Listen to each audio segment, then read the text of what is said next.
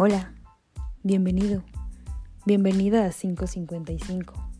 Soy Joe y estoy a cargo de este podcast, en el cual mi única intención es que pases un buen rato, te diviertas, te identifiques y sepas que de más de 7 mil millones de personas en el mundo hay alguien como tú.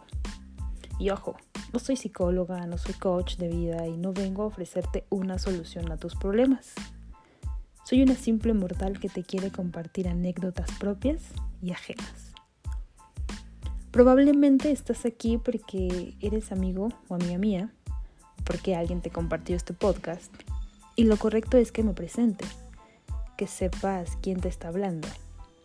Aunque desde mi perspectiva, hoy en día es muy difícil conocer a una persona solo por lo que ella te cuenta. Vivimos en una sociedad repleta de apariencias, en donde solo mostramos nuestra mejor cara en Instagram, posteamos nuestros mejores momentos en Facebook y al final del día en redes sociales, tú sabes de mí lo que yo quiero que sepas. Y si llegaste hasta acá, vale mucho la pena que sepas a quién estás escuchando. Y me puedo presentar de dos maneras. Formal, nombre completo, edad, ocupación, estado civil. Mi nombre es Giovanna Ortiz, tengo 27 años, soy comunicadora, estoy soltera. O también está esa forma divertida en la que yo misma me cuestiono absolutamente todo y en el que me voy dando cuenta que la toma de decisiones afecta mucho a nuestro futuro. La gente más cercana a mí me conoce como Jova, como Joe. Y aunque suene un poco estadounidense, pues no me importa, a mí me gusta. Nací un 30 de abril de 1993. Viernes a las 8 de la noche. Y a lo largo de 27 años, que se dice fácil, ¿no? Pero de los 22 a los 27 y medio, se me ha ido la vida demasiado rápido y de las etapas más difíciles ha sido el decidir a qué me quería dedicar el resto de mi vida. Hace 10 años, estando en sexto semestre de preparatoria, tenía la gran responsabilidad de elegir una sola cosa que iba a hacer todos los días de mi vida adulta. Y algo dentro de mi cabeza no entendía cómo es que me tenía que conformar con estudiar una carrera para tener un trabajo rutinario quizás está en una oficina de 9 a 5 y me costó tanto decidirme. Pero al final dices, es algo que tengo que hacer. Terminar la prepa, estudiar una carrera, casarme, tener hijos, ser feliz y morir. Pero como soy una mujer muy, muy necia, me negué por completo a decidirme por algo en específico. Te estoy hablando que en aquel entonces en la escuela te preparaban para la vida universitaria, esa a la que ni siquiera me sentía preparada para entrar. Había de tres. Podías elegir entre ciencias exactas, o sea, matemáticas, física, números, gráficas, a lo cual definitivamente dije que no. Ciencias de la salud, medicina, enfermería, algo que te vistiera de blanco, que tuviera que ver con sangre, gente enferma y muerte, que definitivamente tampoco fue opción. Y por último estaba comunicación. De todas, era la más fácil, a simple vista. Radio, televisión, medios, meh, cosa sencilla para sacar ahí la materia. Evidentemente fue la que yo elegí. Y con el paso de los días y el desarrollo de esa materia, descubrí que me gustaban mucho los medios de comunicación. Incluso me gustaba lo que había detrás de ellos, la historia que tenían. Y yo escuchaba mucho la radio, esa magia que había de escuchar una voz, de no saber quién es, de imaginártelo, y era cuando la música no estaba tan al alcance de nosotros con un solo clic. Entonces llamabas a pedir una canción al locutor y era una sensación súper emocionante, o cuando te querías ganar boletos para algún concierto. Los que son de mi edad o un poquito más grandes recordarán cómo era la radio y que eso hoy en día está desapareciendo. Porque gracias a las redes sociales, a las plataformas digitales, la música se comparte en cuestión de segundos.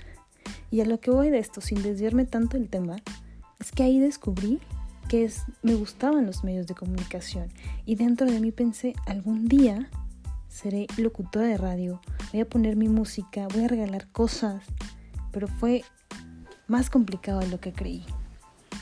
Cuando entró a la universidad, elegí evidentemente la carrera de Ciencias de la Comunicación a ciegas, sin sabía, sin saber.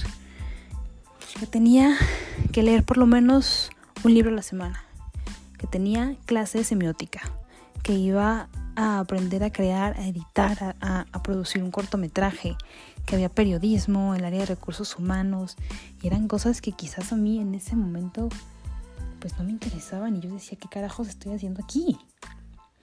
Y, y de principio se volvió muy complicado, pero, pero en primer semestre o segundo, no, no recuerdo bien, tuve esa primera oportunidad de hacer radio y eso me tenía muy emocionada. Un profesor me invitó a colaborar en un programa de radio universitario, en el que se hablaban, pues, no sé, temas en general. Estaba sudando frío del nervio la primera vez que entré a una cabina. Me tomé un café antes de entrar, lo cual no fue la mejor idea, porque mis nervios solamente aumentaron. Pero en aquel entonces yo tenía un problema de adicción, era como un zipizapo. Y esa combinación, esos nervios, esa inseguridad, hicieran que yo dijera que esto no era para mí.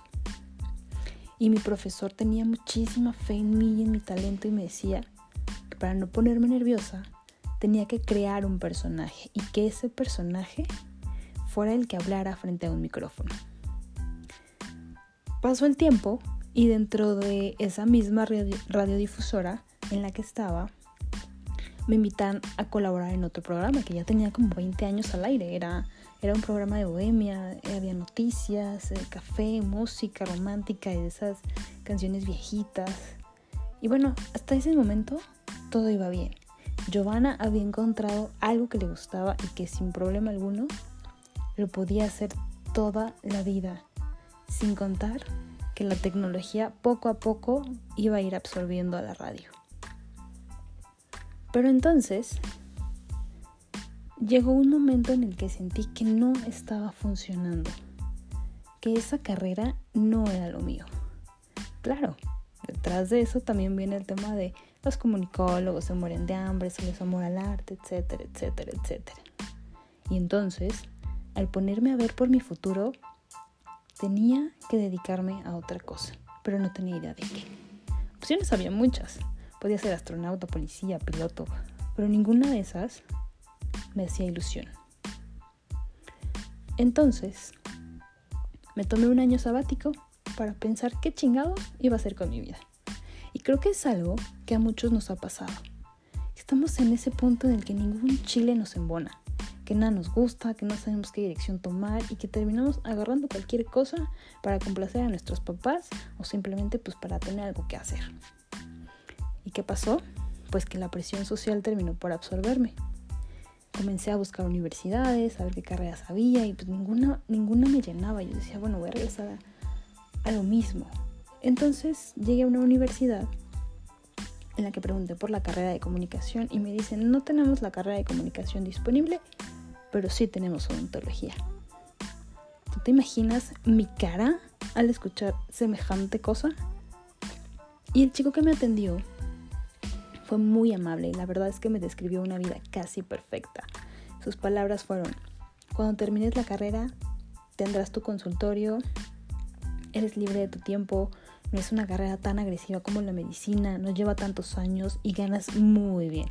Hizo un énfasis en el vas a ganar muy bien. Y no, pues me convenció. Pero antes de decir que sí, yo le llamé a una prima que también estaba estudiando para ser dentista y me dijo lo mismo que ella era muy feliz con su profesión y si ella era feliz yo dije, bueno, yo también voy a ser feliz.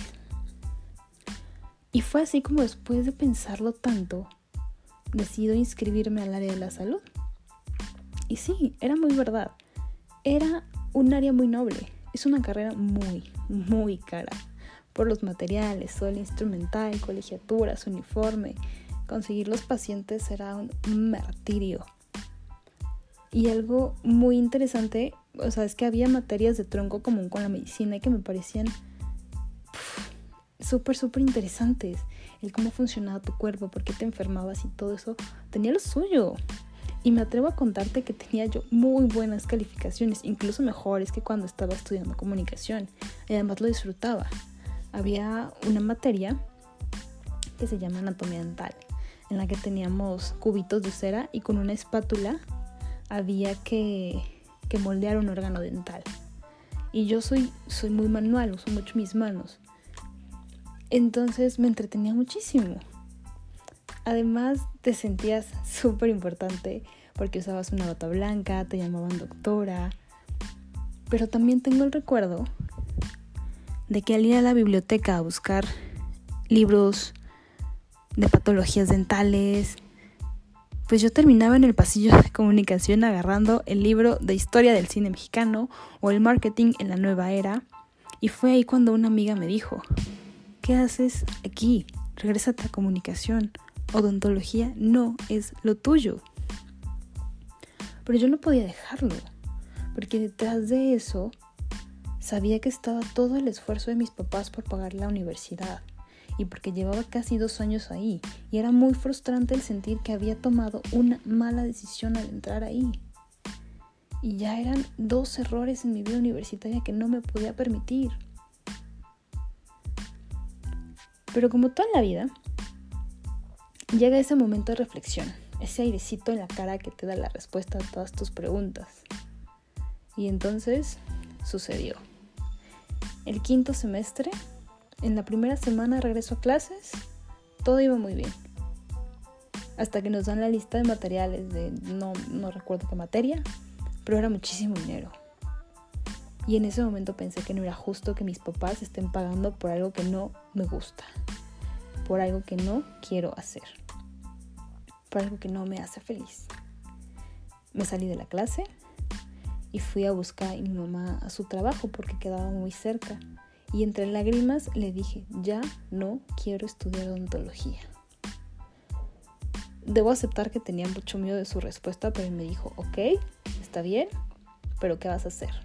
necesitas un plan y como siempre he sido bien atrabancada, a veces hago las cosas sin pensar. Y sí, ya sé que está mal, pero es mi forma de ser. Y entonces yo ahora no tenía un plan B. Y dije, voy a regresar a comunicación.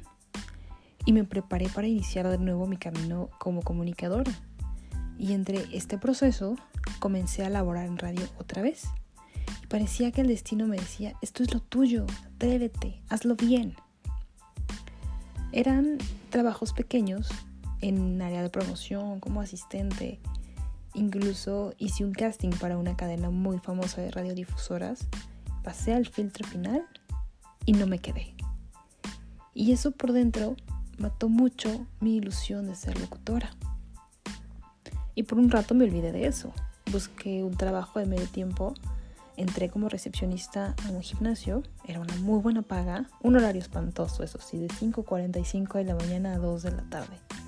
Pero me daba tiempo de estudiar y trabajar. Y ya entrada y más enfocada en la carrera, pues vas descubriendo tus habilidades. Y a mí me gustaba escribir mucho sobre mí, no hacer resúmenes o redactar notas, o sea, no, eso no era para mí. A mí me gustaba hablar de mí, y un día, muy X, en Facebook encontré una página deportiva que buscaba gente para ser reportera, estudiantes de comunicación. Y me llamó la atención. Y me vi en ese momento en el estadio cubriendo fútbol y dije, ¿por qué no? Me encanta el fútbol. Yo sabía que a mi papá le encantaría la, la idea de que yo estuviera ahí, sé que podía sacar algo padre de ahí. Pregunté, mandé mi currículum y me quedé. Y así sin más, sin saber qué fregados iba o estaba a punto de hacer. Mi, mi única responsabilidad era ir al estadio, hacer una nota. Y en ese lapso también me llamó la atención la fotografía, porque los fotógrafos estaban a un nivel de cancha. Era un, era un lugar privilegiado donde muy poquitos tenían acceso. Y yo quería estar ahí. Y me compré mi primera cámara. Y el primer partido que cubrí fue Puebla contra Atlas y lo recuerdo como si hubiera sido ayer. Estaba yo en una tribuna sentada y Tenía muchos años que yo no iba a un estadio, pero fue una de las mejores sensaciones que he experimentado. Y bueno, no es un secreto que soy aficionada a Pumas y con esta oportunidad de ser reportera deportiva me ofrecí a cubrir a Pumas en la Ciudad de México los domingos a las 12. Tenía una ventaja y es que mi jefe del gimnasio y yo teníamos, tenemos una muy bonita amistad, entonces él me daba chance de acomodar mis horarios para no trabajar el fin de semana que jugara Pumas. Y así comenzó mi carrera como periodista deportiva. Conocí fotógrafos profesionales, reporteros de grandes medios y muchísima gente que laboraba en el Club Puebla, como en Pumas, como en otros equipos con quien creé lazos muy fuertes e hice grandes amigos. Y al ver a los conductores de televisión, al conocerlos, al pedirles una foto, dentro de mí decía, yo quiero hacer lo que tú haces. Y no por ser famoso, sino porque me encanta el poder que tienes de transmitir una emoción, un algo a miles y miles de personas. Al mismo tiempo que comencé a reportear, me habían invitado a colaborar en un programa de deportes de radio. Otra vez la radio. Y solamente así aprendí a dar mi opinión, a expresarme de forma correcta, a saber qué tenía que estudiar y que tenía que saber de todos los deportes, no solo el fútbol, y que había que saber de la selección mexicana y que no todo era Pumas y Puebla. Y jamás me había pasado por la mente hacer televisión, que me pasaba en como en la radio, o sea, eran unos nervios muy profundos. Y hoy noviembre de 2020, estoy infinitamente agradecida con todas esas personas que se cruzaron en mi camino para hacer el sueño realidad, por apoyarme, por decirme aquí sí, aquí no, por guiarme en el camino, enseñarme, regañarme y abrirme los ojos ante algo que siempre quise y no quería ver por miedo a fracasar. Y yo te puedo decir a ti que me estás escuchando que ser conductora de televisión, reportera deportiva, y host de este podcast me ha llevado a dar la mejor versión de mí. Que sin darme cuenta, hoy estoy haciendo algo que amo, algo que me da felicidad, que me ilusiona todos los días. Y quiero ir por más y soy muy feliz de compartir contigo lo que soy, como he llegado hasta acá. Cuántos años de paciencia de, de incertidumbre, de tirar la toalla, de buenas y malas decisiones de estar en una carrera en la que hay muchísimas áreas, que puedo hacer muchas cosas, que soy fotógrafa a un nivel muy básico, pero que aprendí a editar, que aprendí a preparar una nota, que he tenido coberturas deportivas en las cuales hay que viajar y documentar todo, aprendí a no rendirme y a encontrar mi camino. Todos los días aprendemos algo nuevo todos los días tenemos una nueva oportunidad para todo. Tú sientes que estás haciendo mal, no tengas miedo en desertar, en acabar con eso que no te hace feliz. Toma decisiones, implementa nuevas cosas en tu vida, sal de la rutina, dedícale tiempo a tu familia, a tus amigos, a tu pareja, haz ejercicio, alimenta tu cuerpo y tu alma, porque esos pequeños detalles hacen nuestra vida diferente. Y te lo digo yo, que en 10 años mi vida ha sido una montaña rusa. Y a lo largo de varios episodios te iré contando más de mí. Yo podría hablar 10 horas seguidas con café en mano, con una chela, pero por el momento te voy a dejar con esto. Y antes de despedirme, quiero agradecer a quienes creyeron en mí con este podcast. Llevo meses preparándolo, meses buscándole un nombre, colaboradores, meses de pensar en, híjole, y si no les gusta o si no era lo que esperaban. Y al final, pues no lo hago con fines de lucro. Es simple y sencillamente una oportunidad de estar conectada contigo. Gracias a ti que estás escuchando. Gracias por quedarte. Gracias porque sin ti esto no sería posible. Soy Giovanna Ortiz y acabas de escuchar el episodio 0 de 555. Bye.